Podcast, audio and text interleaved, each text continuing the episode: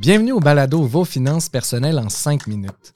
Le balado où on prend un sujet qui touche vos finances personnelles et on essaie de vulgariser en 5 minutes au moins.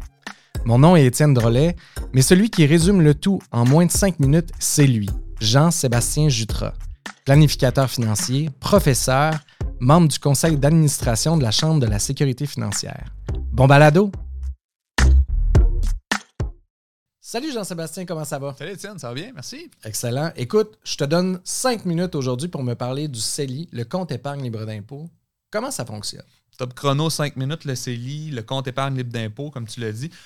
Moi, la façon que je peux le résumer rapidement, il faut le voir un peu comme une enveloppe. Prenons, prenons l'exemple d'une enveloppe où on peut mettre ce qu'on veut à l'intérieur de cette enveloppe-là. Donc, le gouvernement nous permet d'investir à l'intérieur de cette enveloppe-là sans payer d'impôt. Bon, moi, ce que je dis souvent, c'est que le CELI, c'est un des deux seuls paradis fiscaux légaux au Canada.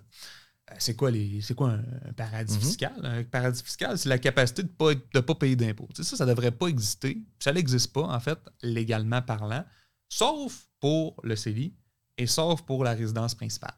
demain, si vous achetez une maison d'un demi-million puis vous la revendez trois quarts de million, ben, vous ne payez pas d'impôt sur ce gain-là. Ça, ça, c'est comme un paradis fiscal. C'est une bonne affaire.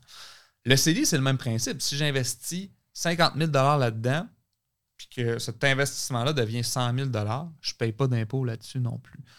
Donc, c'est super intéressant. On veut maximiser ça. Donc, ça devient une enveloppe, et moi, je décide ce que je mets là-dedans. Puis c'est là un peu la, nuance qu'il faut avoir, puis que historiquement, ça existe depuis 2008-2009, le, le, CELI.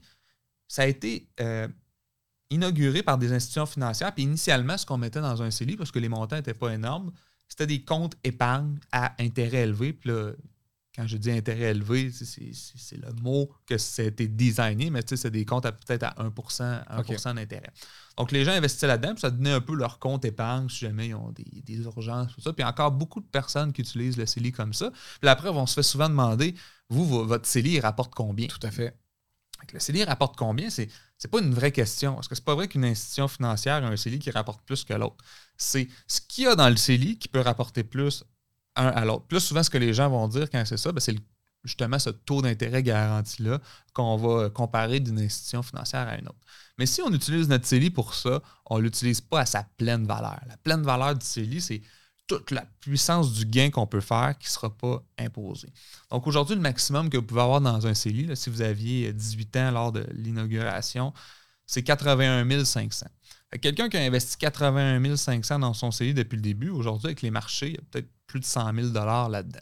Donc un gain de 20 000, pas imposable si j'avais fait 20 000 de salaire, il y en aurait une partie qui aurait été prise par le système d'impôt. Donc, c'est là que ça devient intéressant d'investir dans un CELI. Puis c'est pour ça qu'il faut avoir des titres financiers là-dedans.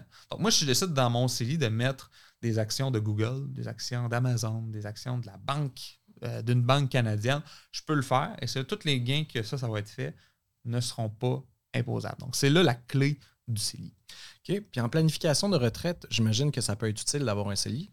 Tout à fait. Puis souvent, on va plutôt voir le REER sert à la retraite, le CELI sert à mes, projets. Ça peut être ça, mais la vraie puissance du CELI va être dans la planification de retraite. C'est un outil de planification fiscale. Vous savez, au Canada, au Québec, euh, tout est calculé en fonction des revenus qu'on fait. Puis plus qu'on en veut, plus que ça nous coûte cher. Mhm. Plus que je fais de revenus, plus que ça me coûte cher en, en ratio. Donc, à la retraite, c'est le même principe. Si, exemple, j'ai besoin de 50 000 net pour vivre, c'est-à-dire qu'il faut peut-être que je sorte 80 000 de REER, je paye mes impôts.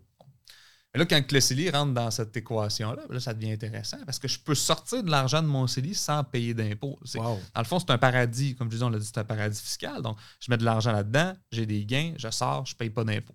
Donc, supposons que j'ai besoin de 50 000 net, je vais, je vais chercher 20 000 de mon CELI, il me reste 30 000 à aller chercher dans mon REER. Donc, je pourrais sortir à des taux d'imposition qui sont plus bas à cause que j'ai joué la game avec mon CELI. le CELI devient un outil de planification fiscale ultra puissant quand on est rendu à la retraite. Ça peut devenir un outil de planification euh, successorale aussi, très intéressant. Moins intéressant que la planification de retraite, de la planification successorale. Mais le CELI, c'est vraiment un outil qui peut être puissant dans cette planification-là. Ben, écoute, je pense que tu m'as très bien résumé en cinq minutes ce qu'était un CELI. Merci Jean-Sébastien. Merci Étienne.